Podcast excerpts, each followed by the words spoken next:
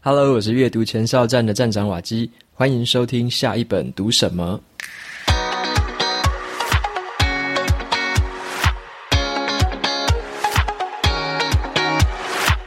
今天我想要跟大家分享的这本书，它的书名叫做《活出意义来》。那这本书的话，基本上来说是对我的生命造成了一个很大的影响，可以说是它有点改变了我的人生观或者是价值观的一本很特别的书。那我最近也在生活上要做出一些选择、一些抉择。那当然，我就回想到这本书，说，嗯，这个在讲意义，哦，人生的意义的这本书。然后我就找了这本书，再来翻了一翻，觉得说，嗯，这本书的内容实在是非常的棒，之前还没有跟大家讲过。那趁着这一次的时间，OK，那在我自己做这个抉择的时间，可能现在不方便跟大家明讲，那之后有机会的话，会再来分享。那就趁着这次的机会，我自己再回顾了一下这本书，这是我看过的第二次。那我再跟大家分享一下说，这本书为什么它改变了我的人生观，那它对我带来了哪些启发，在我的这个思想上面带来了哪些改变？OK，那这本书的话，其实是很多的这个国外很有名的一些作家啊，或者说一些很有名的人物，他们都推荐过这本书《活出意义来》。好，那它的英文名字我先跟大家介绍一下，它的英文书名是叫做《Man's Search of Meaning》。Man's Search of Meaning 就是算是人啦，人类啦，Man 就是人类嘛，人类的 Search 就是寻找，Meaning 就是意义。OK，人类然后一个人在寻找这个意义，所以这个书名的话就叫做一个人在寻找意义这个意思。那中文翻成是活出意义来，其实也相去不远。OK，那这本书其实是在探讨就是人生的意义。跟痛苦、受苦的这件事情，其实里面有讲很多苦难的一些故事。那为什么会说这个是一个意义跟痛苦的一个故事呢？因为这个书的作者他是一个真人真事哈，他作者他把他亲身经历写下来。这个作者的名字叫做这个 Victor Frankl，然后我底下叫他法兰克，法兰克医生。好，法兰克医生他的这个经历很特别哦，就是。我们都知道，说在这个第二次世界大战的时候啊，这个德国的纳粹把很多的这个犹太人，然后集中到这个很可怕那个集中营里面，然后里面的条件很严酷嘛，大家都知道集中营是一个很可怕的地方。那这个法兰克医生，他虽然是一个这个心理学家哈，然后心理医生，但是很不幸的，他刚好是犹太人，OK，所以说他就被这个德军抓进去了这个纳粹的集中营里面。这本书呢，就是他亲自在这个集中营里面待过的过程。他在里面把他的所见所闻记录下来。他最后终于幸存出来之后呢，把这本书再写成这个一本很经典的著作。好，那其实他在这个过程里面受了非常多的苦难，但是为什么他可以在最后熬到最后还出来？他有一些原因啊。但是他也在这个这个集中营里面发现了一些现象。就是这本书比较像是说，他用一个自传式的方式啊，描述说他从一开始的生活是怎么样，然后很快的就被抓进去集中集中营了。在集中营里面看到了这些所有的事情，最后终于出来，然后又得到了很多的一些启悟，这样子。那他在这本书里面呢，他都是用一个算是他第一人称的视角，就是他自己是难难民嘛，他自己在这个集中营里面受苦受难，他就用他第一人称的视角去写说他看到了什么事情。那他其实观察到了这里面呢，集中营里面被抓进去的犹太人们有分可分成大概是两类。OK，那一类人是怎么样？一类人是这个完全已经失去了这个求生意志，然后觉得说生命已经毫无意义了，因为被抓进这个集中营里面毫无自由嘛，然后就是没有希望。那这些人呢，这一类的人几乎就是早死或晚死而已。大部分这些抱持这种心态的人，他们最后其实都死去了。那另外第二类人是幸存下来的这些人，好，包含作者本身。幸存下来的人有什么特征？这些人他们是有认识到这个自己生命的意义，甚至还抱着一直都抱着一丝的这个活下去的希望，总是觉得说还有点曙光，有机会，有机会这样子。那这些人呢，虽然说很多啦，也不一定会撑得到最后，但是最后真的幸存下来得以逃出来的，都是这一类的人。好，所以说作者他有发现说，这个集中营里面好分成这两类的人。那么他在这个集中营里面呢，也归纳出了一个这个治疗方法，叫做意义治疗法。好，因为他本身是这个心理学家嘛，那也是也是一个医师。好，所以说他后来归纳出了一个叫做意义治疗法的一个疗程。啊，就是有点像是说赋予我们生命意义或赋予人们意义，让我们在受到一些心灵的这个创伤或者说心灵的困难问题的时候，可以透过赋予意义的方式，然后来化解自己的一些障碍，然后得到一些比较好的一些治疗过这个过程跟结果。好，所以说对于我们这样子的一个普通人来说，作者认为说要找到我们生命的意义，活出我们独一无二的人生，这是非常重要的一件事情。OK，所以他这本书里面，其实如果我们一般来跟大家讲说，好，你要你要保持着这个乐观态度啊，你要自己知道说怎么样抵抗困境什么的。如果只是讲这样的道理，可能很难说服别人。但是由这个作者，就是由这个这个集中营的幸存者来说出这些话，其实非常的具有可信度，而且会觉得说，因为这本书里面谈的就是完全他的所见所闻。然后我觉得在读的过程中，我非常非常的有点身临其境的感觉，然后会觉得说，有时候会看着看着有点难过，因为你会知道说，这个集中营里面的条件真是太严酷了。好，然后所以说，透过这种故事的方式，然后让你身临其境的方式，我渐渐的就可以体会到作者想要表达的意思，就是说，其实人类你在面对不管任何的逆境，都可以保有你的自由意志。好，所以说这本书里面最重要的一句话，我先跟大家分享一下。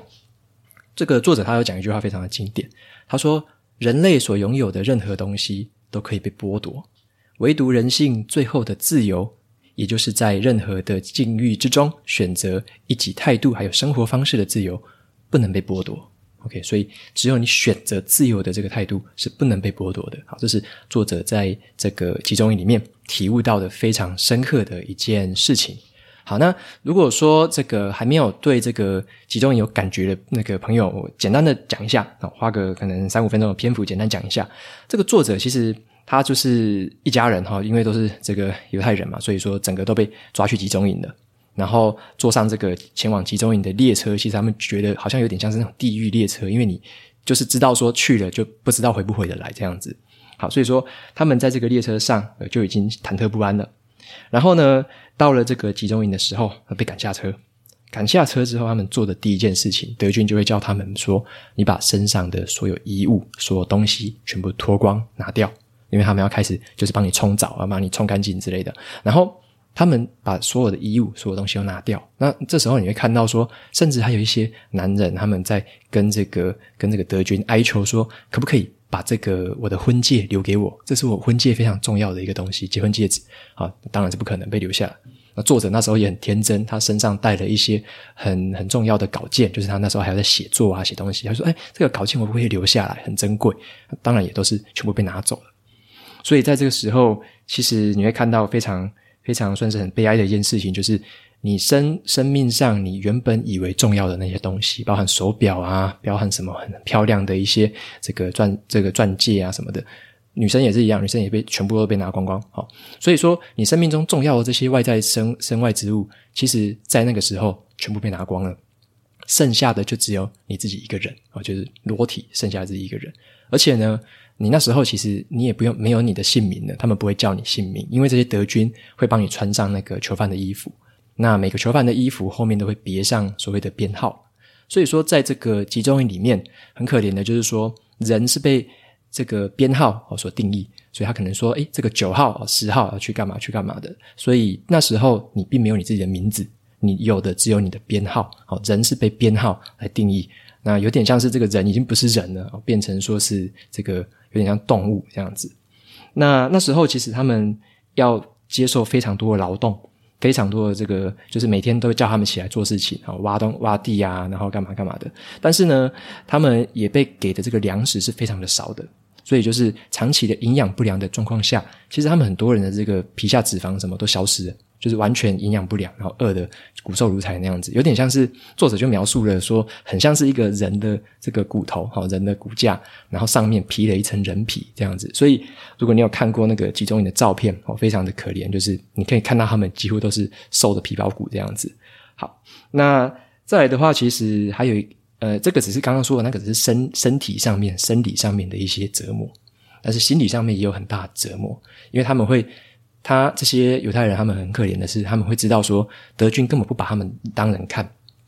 然后对待他们的方式是非常的不人道。好，然后在这个有时候像是啊，他们有一次这个作者他们晚上就是在睡觉的时候，因为他们囚犯就是很挤嘛，被全部安排挤在一起睡。那睡觉的时候，他发现，诶，隔壁的这个隔壁的这个朋友，结果他晚上睡觉的时候开始在很痛苦的呻吟，好像在做噩梦。啊，发现的时候就想要说好，他想要去拍拍他，把他拍醒，因为他在做噩梦嘛。可是这个作者他竟然手伸到一半的时候，他停下来，他不愿意拍他的，因为为什么呢？作者说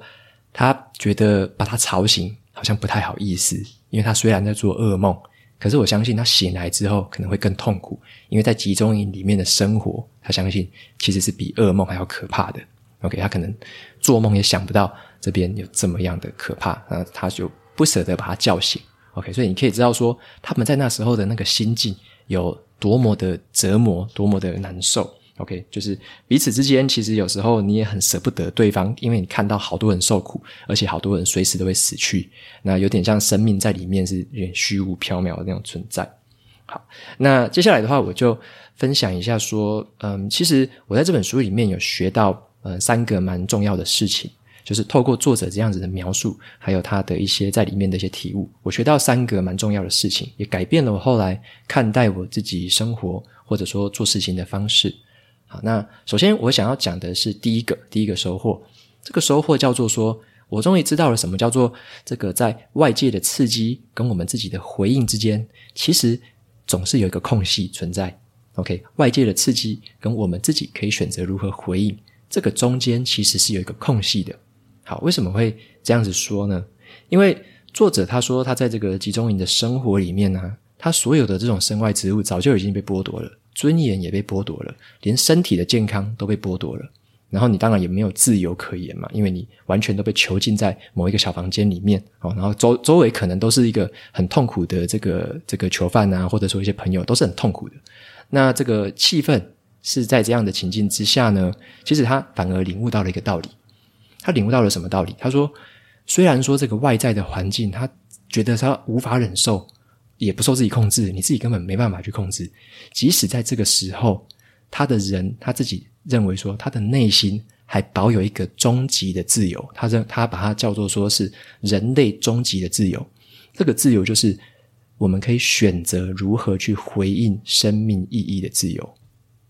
好，那这个这个体悟很深刻哦，就是说，无论这个逆境外面的逆境是怎么样，他可以选择自己的反应的一个方式啊。例如说，他在这个里面有看到说，有一些这个有一些这个囚犯，他们会彼此之间有一些人，他可能这个吃东西自己就已经很饿了，他们的面包都非常的少，就已经很饿很饿了，但是他还愿意去分一些面包给旁边的快比他还饿的人，所以说。有这样子的人的这个情操在里面，竟然还可以选择去分自己已经吃不饱的面包给别人。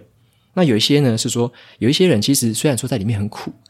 那有一些人还可以去苦中作乐，还跟人家说笑话，就是想一些很很不好笑的笑话，然后跟朋友们说。那希望说大家在这个痛苦的情境之中，哈，还能苦笑一下。有些人还会说笑话，那甚至是作者，他后来他还会自己写诗啊，然后后来还找大家一起，就是有点哼歌啊、唱歌之类的，带动有点带动一些气氛。这样，即使在那么痛苦的环境里面，还是有人选择去做这样子的事情。好，那相反的，有蛮多的这个人是完全已经丧失了求生意志，觉得说在里面一点希望都没有，不可能求救了，不可能有人救我们了。好，他也自己也活不下去了。那这样子的通常都会渐渐的走向就是。呃，死亡的这个镜头，好，所以说他们在里面其实也慢慢的看出来说，哪一些人呃注定会挂掉，他们一看就知道了。那哪一些人看起来还有求生意志，眼睛还有一点精神的啊，他们也知道说，哈，那些人才有可能活到最后啊。虽然说他们在里面的时候，每个人都都不知道自己能不能活到最后，或者能不能出去，那无所谓。有些人就是抱持着这样子的精神。好，那在这边的话，刚刚有讲到的就是说。在这个嗯刺激跟回应之间，其实都有一个空隙。我们呢都有选择权去选择如何回应，而我们的回应的方式就决定了我们的成长还有自由。OK，所以我觉得这句话是我一直记在心里的话，也有点像是说，其实不管是你被囚禁着，或者说你的你觉得你自己身体很不自由，还是你的状态很不自由，这句话其实也可以应用在很多其他的地方。有点像是说，例如可能好，你可能某一个，例如说，有时候 Po 文好，然后可能某个酸民啊，他就会说，诶，你这个怎样怎样，就是有点像是他批评你。好，那这个批评你就是当成是外界的刺激。好，外界的刺激来的时候，我们可能第一个反应都是想要情绪化的去对抗，或者说你想要反击回去，想让它好看什么的。但是你选你选择你自己回应的方式是你可以选择的，所以在这个刺激跟你选择的回应中间，其实就存在着一个空隙。这个空隙就是让你自己可以思考你要怎么回应，OK，或者是你要你有这个完全的自由权去选择怎么回应的。所以有时候你会选择说：“诶，我其实不需要跟他计较吧。”或者是说我可以选择更优雅的方式去回答他，而不需要落入很直觉式、很本能式的回答他。那这样子的一个思考方式，就可以让你自己有一个很好的主导权。例如说，我就会知道说我自己很有自制力、很有主导权。我可以选择优雅的回他，所以我选择了；我可以选择不要这么本能的回他，所以我就调整了我自己去回应的方式。不管用在任何的这个事情上都一样，无论是工作上或者是生活上，你在我们总是每一天会受到无无数的这个外界的刺激。但是你要选择怎么样回应，就是自己的智慧，跟你自己知道说，你其实有选择的自由，而不是受着本能牵引而行动。好，所以这个是我觉得对我来说非常有有启发的一个帮助。好，第一点。那再来的话是聊一下这个第二点，对我来说很有帮助的一件事情。这件事情就是作者有提到，成功呢，他是无法去刻意追求的。好，他为什么会？体悟到这个事情哦，成功他是无法刻意去追求的，因为他在里面有去思考一些事情。他说他在里面受苦受难到底是为了什么？为什么他要？为什么这些犹太人他们要受这么多的苦啊？为什么作者他本身要受这么多的苦？他里面去思考这些问题。那么他后来发现了一个道理，他说人类其实存在的目标是什么？本质上其实是要自我超越。好，自我超越。而并不是我们常常听到的叫做自我实现。好，为什么他会这样子说呢？他认为的自我超越是你找到了生命的意义。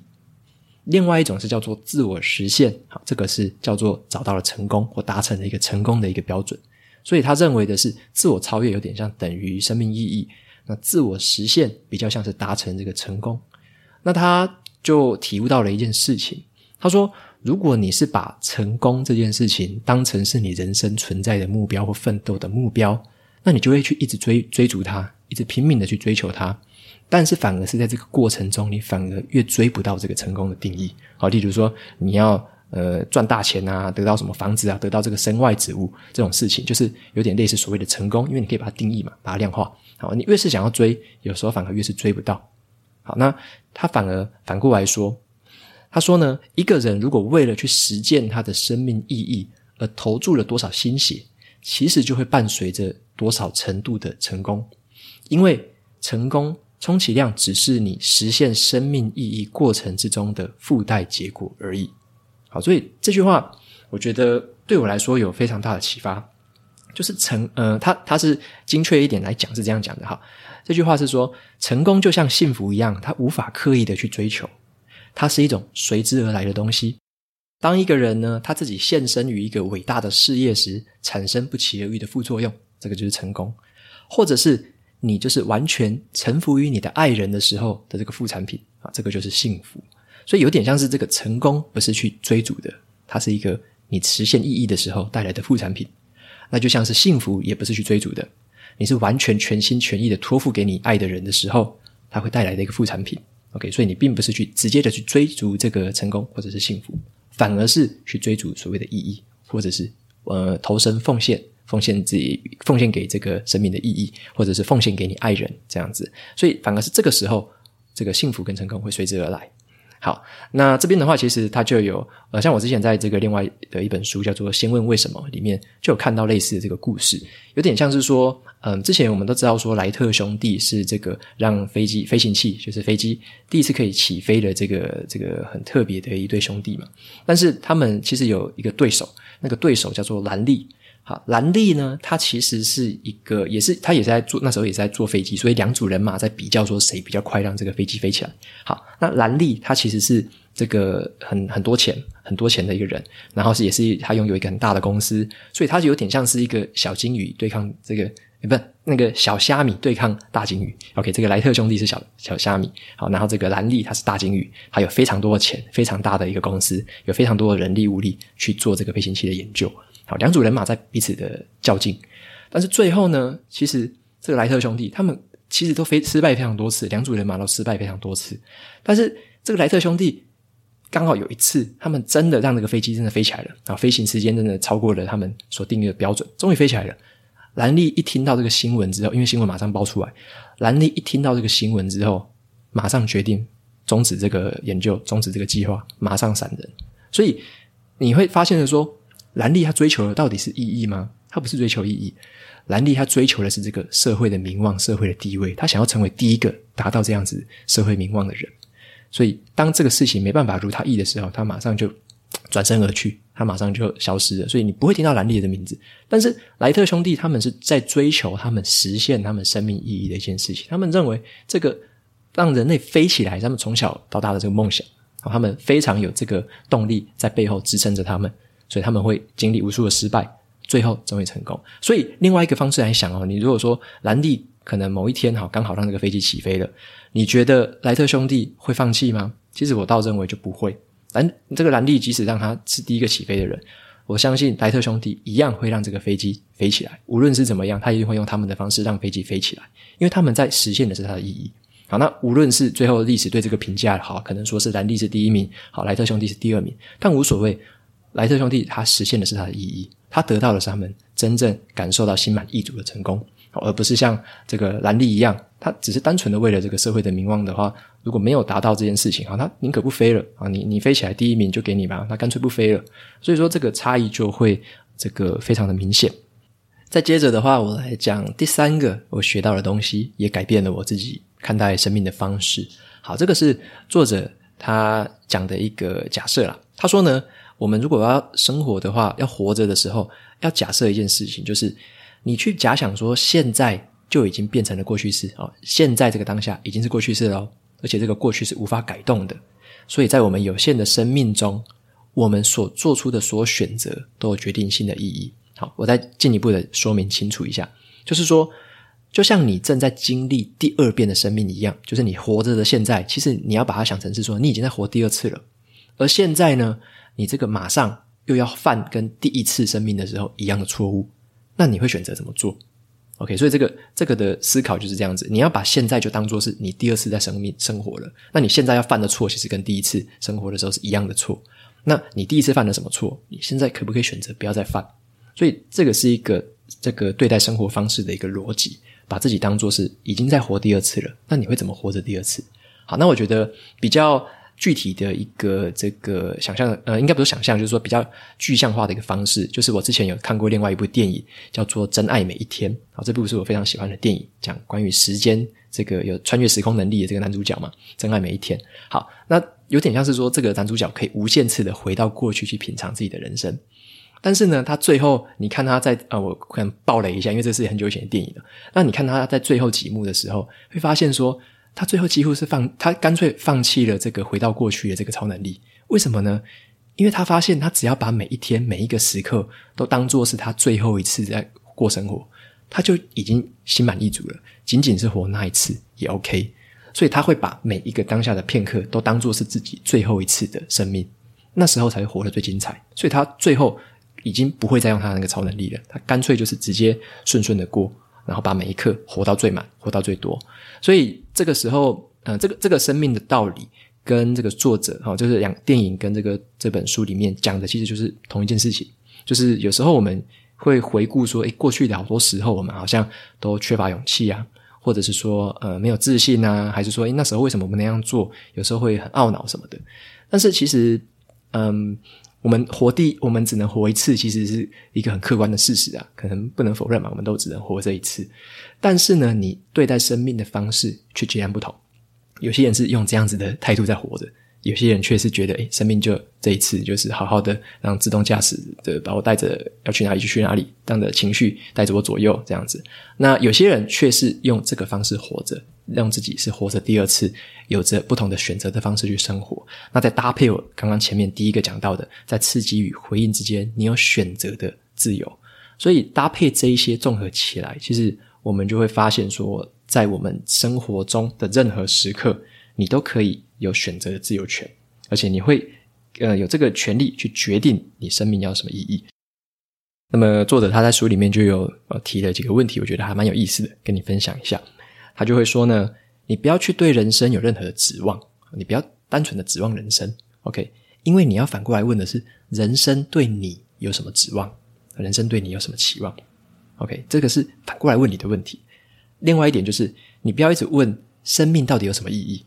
不要一直问生命到底有什么意义，反而要反过来想，其实生命是在追着你，生命在问你说，你自己赋予自己什么意义？你想要赋予生命什么意义？这个是反过来他追问你的，而不是你自己抓着生命说你，哎，生命到底有什么意义？不是这样子的，他认为都是反过来的。所以我说这两个价值观其实会让我自己也很有感触。然后也一直改变，就是刚刚学到那三件事情，其实已经很彻底的改变了我原本对生命一个认识的方式。以前我可能是比较随波逐流，或者是说比较让自动导航的模式驾驶着我。好，别人说什么，好，别人指派什么就做。那别人讲，诶，这个应该要这么做，应该要这么做，那我就这么做。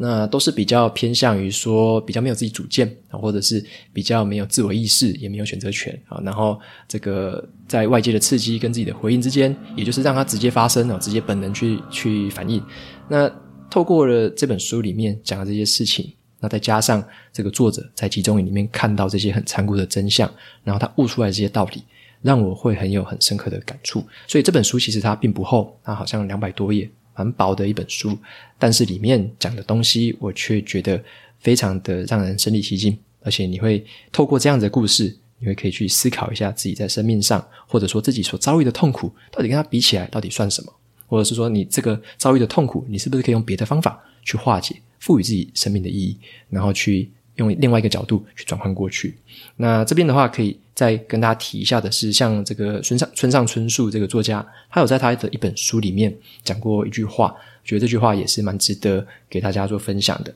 好，这句话的这个英文是这样子：Pain is inevitable, suffering is optional。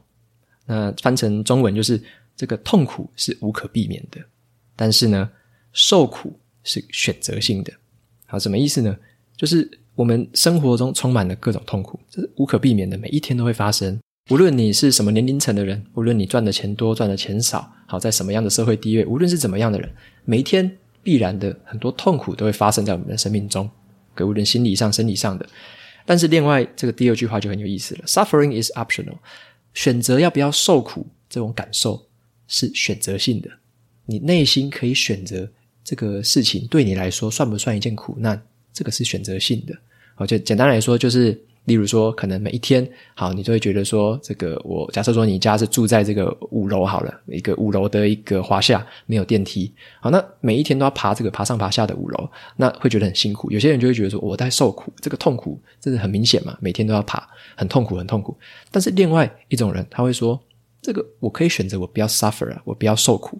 我就觉得说，这个爬这个楼梯是在运动，在健身，那他就会有这个比较。快乐或乐观的心态，所以这个痛苦是无可避免，但是你选择是不是要受苦，却是你有这个选择权的。好，这就是这本书里面让我觉得体悟非常深刻的一件事情。所以，其实我们一直在讲说，人的自由，自由，自由不一定是与生俱来的。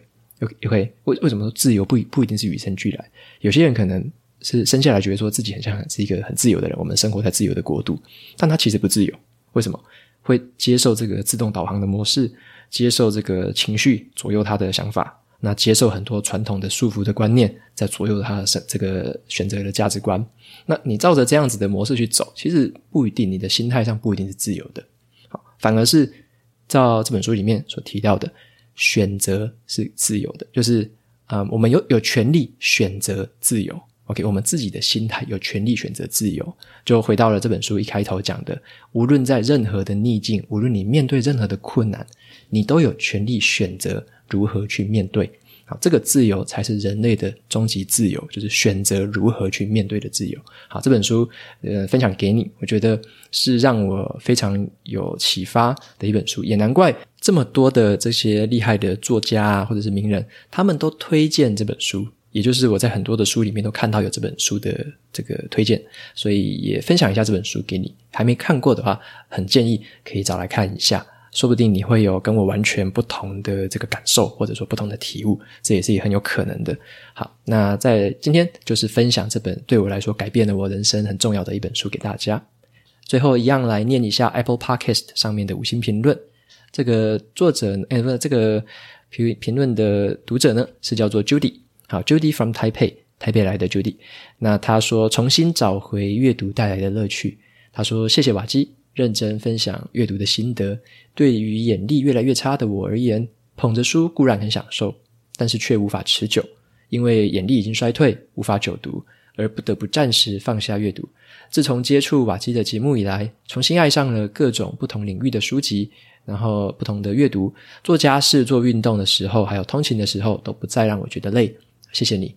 ，OK，非常感谢 Judy 的留言。那其实你的留言也是让我一直很有，算是很有启发的一点。因为我之前单纯的把这个 Podcast 放出来，我并没有特别的，就是期待到说，诶，有这样子比较不方便阅读，或者说。甚至是看不到的朋友，然后像你的话，可能是眼睛可能比较劳累，或者说比较容易疲劳。那这样子的朋友，反而很适合用听的方式去吸收这个读书方面的资讯。那甚至我也很推荐，可能有声书，无论是中文或英文的有声书给你们。那我会在 show notes 里面也放个链接给你们参考一下。